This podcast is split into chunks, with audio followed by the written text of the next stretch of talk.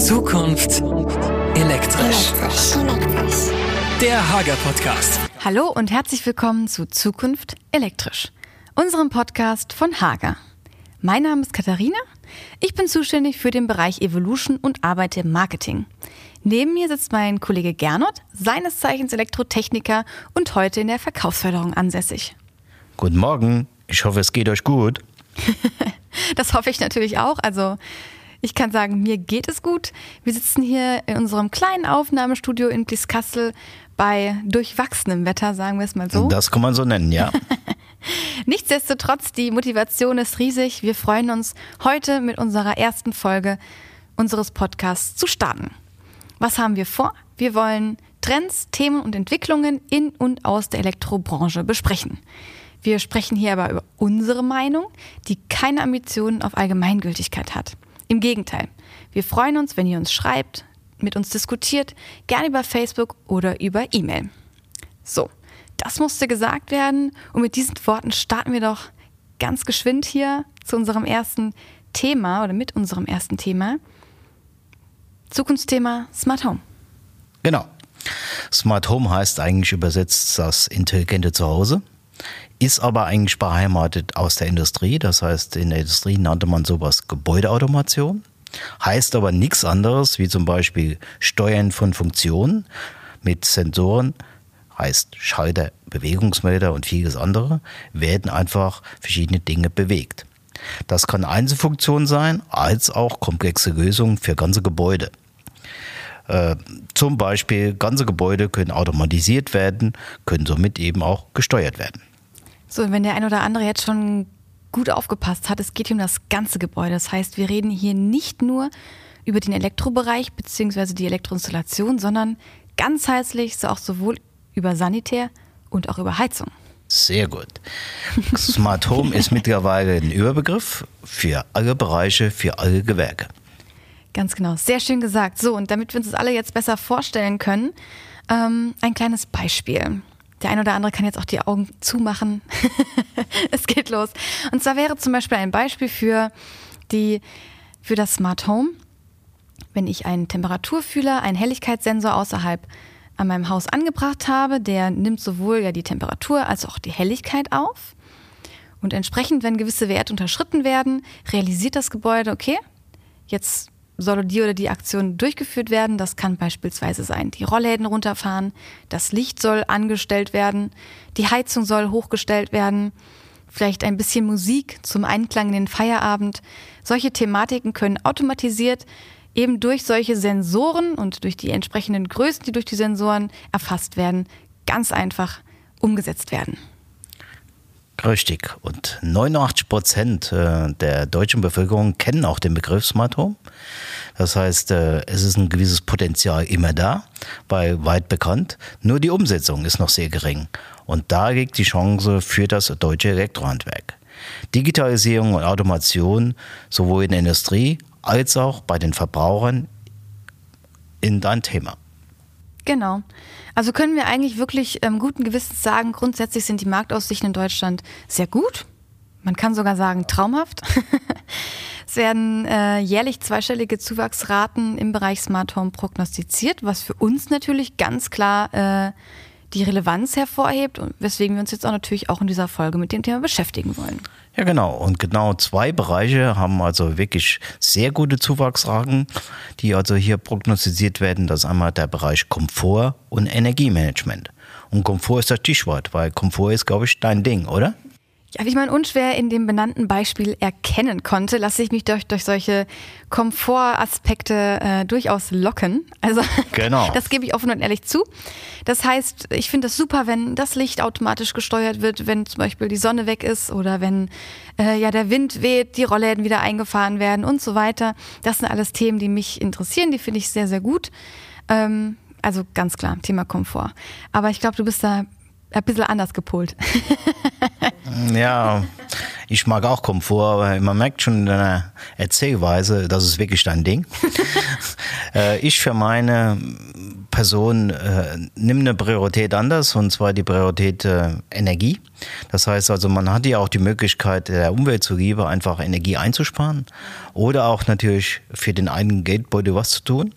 Äh, heißt im Speziellen, wir können zum Beispiel oder man kann zum Beispiel Temperatur regeln, man kann sogar die Brennkesse mittlerweile steuern oder man kann zum Beispiel Energiewerte abrufen den momentanen Verbrauch, den Verbrauch über eine Woche, je nachdem, was man eben für einen Bedarf hat.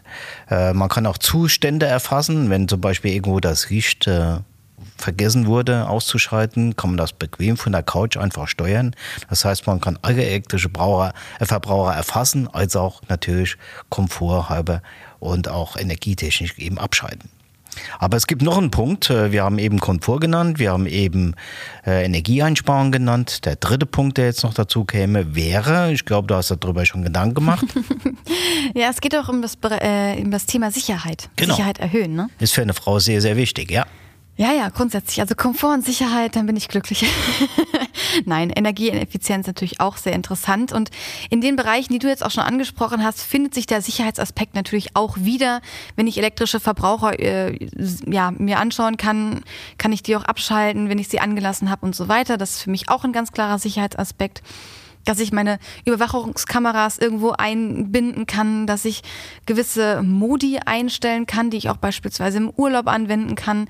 Das sind Themen, die, die mich sehr interessieren. Ich glaube, du hattest da auch vor kurzem noch ein Thema, was dich zum Thema Sicherheit nochmal auf den Boden der Tatsachen gebracht hat? Genau, es hat mich viel, viel Geld gekostet. Ich hatte zuletzt einen Wasserschaden und äh, jetzt habe ich natürlich Vorkehrungen getroffen. Das heißt, ich habe in meiner Anlage zum Beispiel über ein ja, ein Wassermelder nennen wir es einfach mal, äh, einfach die Möglichkeit, wenn der eben Wasser erkennt, einfach die Wasserzufuhr automatisch abschaltet. Und das ist natürlich auch ein Sicherheitskomfort.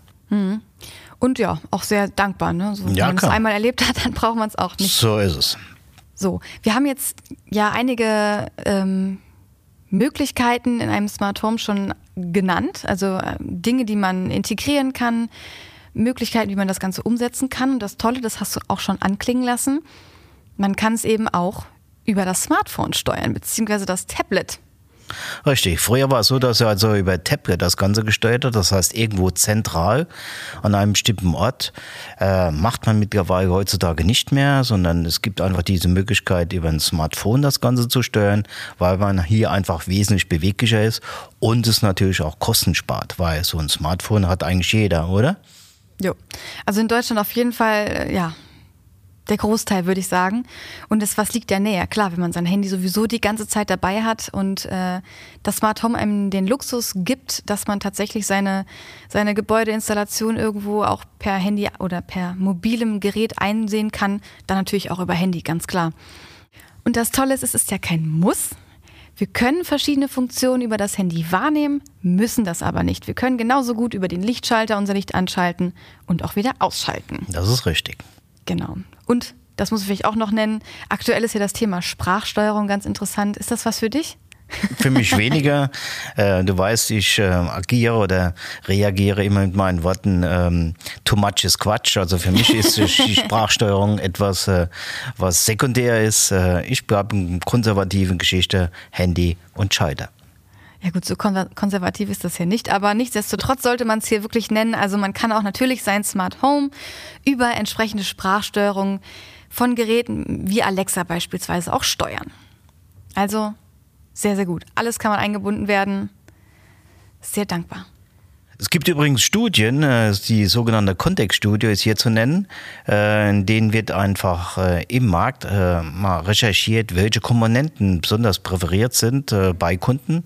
Und eins davon ist zu nennen natürlich Thermostat. Das heißt, dass man also bequem von der Couch aus die Temperatur steuern kann, aber auch natürlich Leuchtkörper. Hier ist LED natürlich zu nennen, was auf dem Vormarsch ist, absolut. Und natürlich auch Überwachungskamera. Das heißt, auch hier kann man über sein Handy eben sehen, wer in der Garage ist, äh, wer im, ja, im Garten Fußball spielt. Äh, man kann auch sehen Rauchmelder, äh, die also alarmieren, bestimmte Zustände wiedergeben und im Idealfall dann auch äh, über die Kamera äh, man sehen kann, wie die Feuerwehr anrückt. Also ist jetzt ein skurriles Beispiel, gebe ich zu, aber äh, es ist technisch machbar. technisch machbar. Hoffentlich nicht allzu oft im Einsatz, genau. aber ist ja dann schön, wenn man zuschauen kann. Nee, sehr schön. Also das, ähm, ja, wir sehen schon, es sind eigentlich der ganzen Fantasie keine Grenzen gesetzt. Wir haben eigentlich unbeschränkte Möglichkeiten hier verschiedene ähm, Produkte, Lösungen in dieses gesamte System zu integrieren. Und was eben auch ganz toll ist, das hatten wir ja eben schon angesprochen, eben auch ja, branchenübergreifend. Siehst du da Trends? Ja, natürlich. Es ist also so, dass die Gewerke immer mehr zusammenwachsen. Äh, man sieht das jetzt momentan schon, dass also auch die Kunden einen Ansprechpartner wünschen. Das heißt nicht mehrere Leute, sondern wirklich nur einen, der sich also mit der äh, Gebäudeautomation generell eben befasst. Und ähm, das sieht man auch mit dem ganz einfachen, banalen Beispiel. Äh, die Kunden wünschen sich eine App für alles. Das heißt, sie möchten keine 25 Apps öffnen, um irgendwelche Sachen tätigen, sondern mit einer App App mit einem Knopfdruck oder Tastendruck möchte man einfach hier äh, verschiedene Gewerke bedienen können. Grundsätzlich haben wir jetzt ja wirklich ähm, das ganze Thema mal ein bisschen beleuchtet. Wir haben uns eigentlich sehr, sehr viele ähm, Vorteile angeschaut von dem Ganzen. Gründe, warum man sich ein Smart Home vielleicht zulegen sollte, warum das auch interessant ist in der Zukunft. Nochmal zusammenfassend, es geht hier ganz klar um eine Steigerung des Komforts, der Sicherheit, der Energieeffizienz, ähm, grundsätzlich einer Steigerung der Wohn- und Lebensqualität, die natürlich in Zeiten eines demografischen Wandels, in Zeiten von vielen Single-Haushalten durchaus dankbar ist.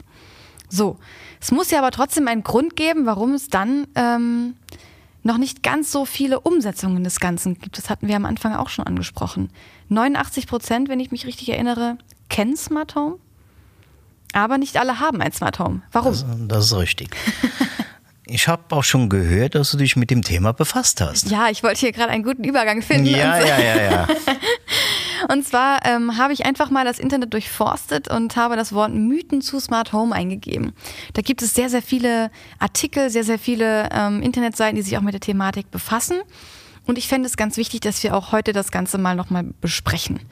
Ich habe hier mir fünf Mythen rausgesucht, die Gut, das Thema Mythos bespricht ja eigentlich schon, dass es äh, vielleicht nicht so sein sollte, aber das werden wir jetzt einfach mal besprechen. Fünf Stück, die wir einfach mal Punkt für Punkt durchgehen. Okay, hau raus. Hau raus. So, der erste Punkt, Smart Home ist teuer.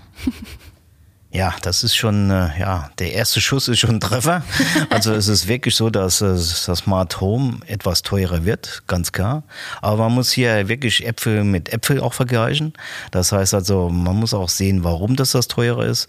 Die Geräte, die man zusätzlich braucht, müssen natürlich bezahlt werden. Das Fachwissen der Installateure, dass es hier natürlich zum Tragen kommt, muss man auch bezahlen.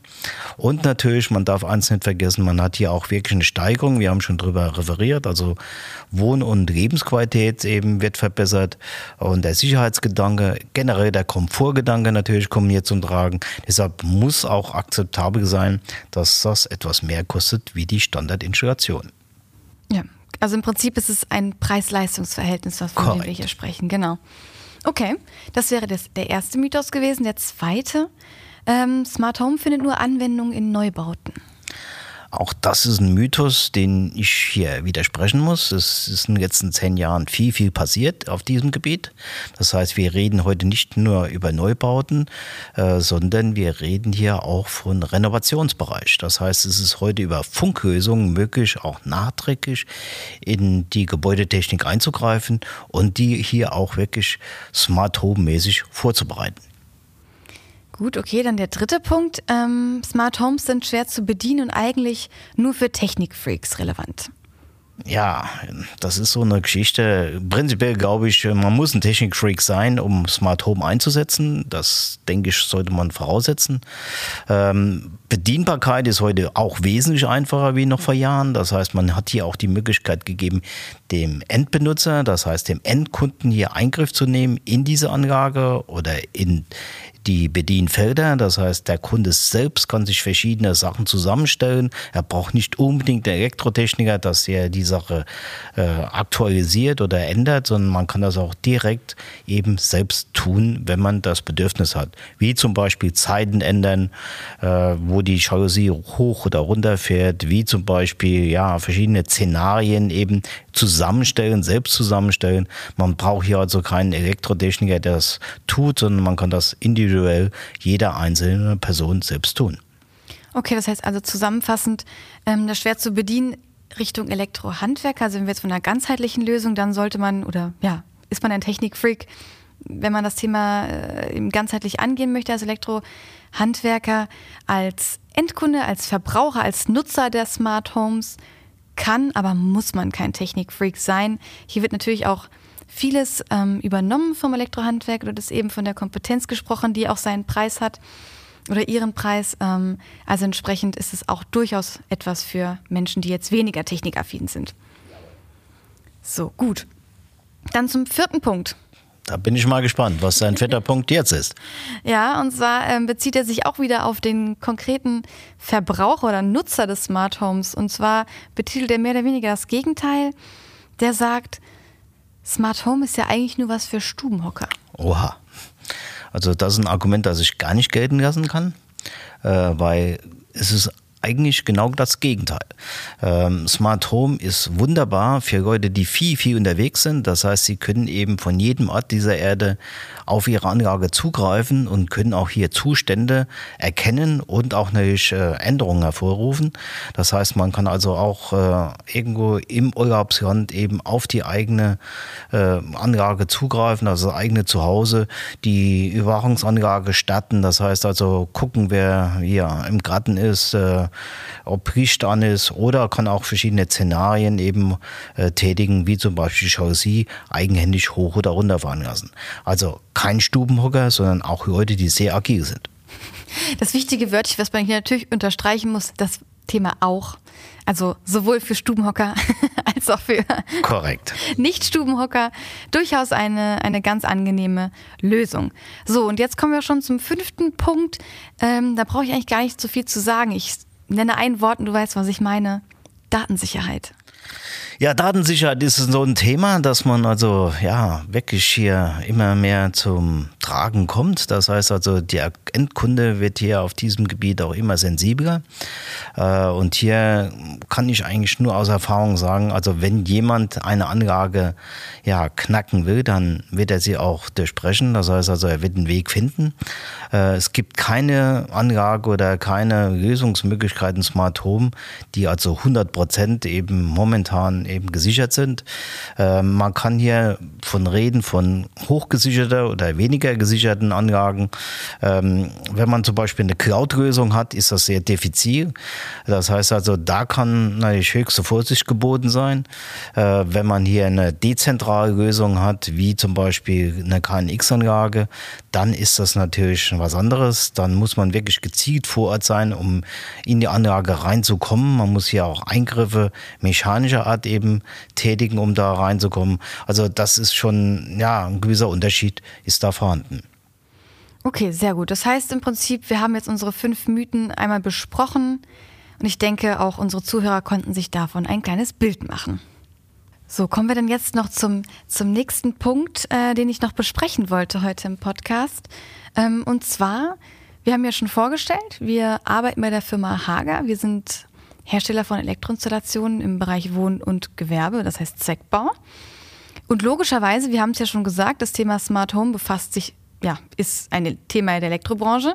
Es ist ein sehr gutes, potenziell wichtiges Thema, auch für die Zukunft. Das heißt, wir haben uns damit ebenfalls befasst und haben für uns entschieden, dass wir einen ganz bestimmten Standard im Bereich Smart Home unterstützen wollen, der aber nicht nur ein eigener Standard der Firma Hager ist, sondern auch in vielerlei anderen Branchen, in verschiedenen Produktgruppen zu finden ist. Von was reden wir denn hier gerade? Ja, wie schon angedeutet, wir reden über das System KNX. Das ist der Überbegriff. Wir sind einer von 200 verschiedenen Herstellern, die also über dieses System eben arbeiten. Das heißt also, alle Hersteller arbeiten mit dem gleichen Protokoll, mit dem gleichen System. Und das ist ein Riesenvorteil von diesem KNX-System. Es ist ein sogenanntes offenes System. Das heißt also, verschiedene Hersteller, ob das Sanitär ist, ob das eben Elektro ist, alle arbeiten mit dem gleichen System und haben somit die Möglichkeit, über verschiedene Protokolle eben verschiedene Produkte oder Produktgruppen einzubinden. Äh, momentan, glaube ich, ist der Stand, dass über ein KNX-System äh, 4000 verschiedene Produktgruppen eben bearbeitet werden können. Das heißt also, man muss sich nicht auf einen Hersteller versteifen, sondern hat die Möglichkeit eben auch verschiedene Hersteller zu kombinieren. Ja, das ist natürlich wirklich sehr, sehr dankbar, gerade wenn man gewisse Präferenzen hat, eben auch im Bereich, äh, dass man sich zum Beispiel mit solchen Themen wie Alexa äh, identifiziert und so weiter. Auch solche Themen kann man einbinden. Es ist ganz dankbar. Es ist in dem Sinne ein offenes System, als dass viele Hersteller mit, äh, ja, mit kommunizieren können. Ähm, aber nicht in dem Sinne offen. Wir hatten es ja schon gesagt, das ist ja ein dezentrales System. Von daher, was das Thema Datensicherheit angeht, sind wir da sicherer als eine Cloud-Lösung. Genau. Und KNX ist auch äh, laut ZVIH, das heißt also Zentralverband des deutschen Elektrohandwerkes, hat einen großen Marktanteil. Das heißt, 53 Prozent aller Elektrobetriebe kennen diesen Begriff KNX und arbeiten auch mit diesem Begriff äh, oder mit diesem System. Und äh, ist eigentlich, wenn man so will, KNX ist das äh, Smart Home Technologie Marktführer. Und ähm, schon jetzt haben wir hier auch äh, Wachstumsraten, die im zweistelligen Bereich sind, also rund 15 Prozent jedes Jahr. Und äh, das wird auch in Zukunft weiter so gehen. Also die Sache ist auf dem Vormarsch und deshalb ist auch der Trend äh, eindeutig zu erkennen, dass wir weggehen von niederschwelligen Anwendungen äh, wie Insellösungen zum Beispiel und hin zu anspruchsvollen Lösungen, die also im kompletten Bereich Gebäudeautomation oder im Wohnbau eben zu finden sind. Und das Tolle bei KNX ist ja auch, ähm, das nehme ich jetzt einfach mal vorweg, dass man hier tatsächlich ja auch, das hatte ich ja schon äh, genannt im Prinzip, auch vielerlei Produkte einbinden kann, die jetzt vielleicht im ersten, im ersten Blick gar nichts mit KNX, KNX zu tun haben ne? und deren Hersteller vielleicht gar nicht so direkt mit KNX arbeiten. Aber weil uns das Thema KNX am Herzen liegt und weil wir euch da gerne auch mehr und tiefergehende Informationen geben wollen, ähm, haben wir uns dazu entschlossen, dass wir hier eine zweite Folge zu drehen werden, wo wir euch eben alles Wichtige über KNX oder ja, so viel wir eben äh, in eine Podcast-Folge packen können zu KNX, ja, vermitteln wollen. Genau, wir werden euch dann erzählen, zum Beispiel, wie sowas funktioniert. Genau. Äh, ja. Was man dazu braucht, also die Basics, sage ich jetzt einfach mal, äh, dass man das mal kurz drüber referiert und äh, dann euch fit macht, dass wenn in Zukunft einer sagt KNX, dass ihr genau wisst, um was mhm, es geht. Mhm. Richtige und Profis. Äh, genau, so kleine Profis draus macht und äh, dass ihr einfach hier keine Bedenken habt, sondern einfach diese Anfangs-Euphorie und Neugier einfach gedeckt wird. Genau, so. Mit diesen Worten würde ich sagen, beenden wir unsere erste Folge. Ihr habt heute ganz, ganz viel Neues über das Thema Smart Home gelernt. Ihr werdet in der nächsten Folge viel über das Thema KNX erfahren. Wenn ihr bis dahin Fragen habt, lasst uns die gerne zukommen. Auch wenn euch ein weiteres Thema, ein neues Thema interessiert, auch das interessiert uns natürlich, schreibt uns dazu gerne. Die E-Mail findet ihr in den Show Notes. Und dann würde ich sagen, hören wir uns beim nächsten Mal in der nächsten Folge. Ciao, ciao. Ciao.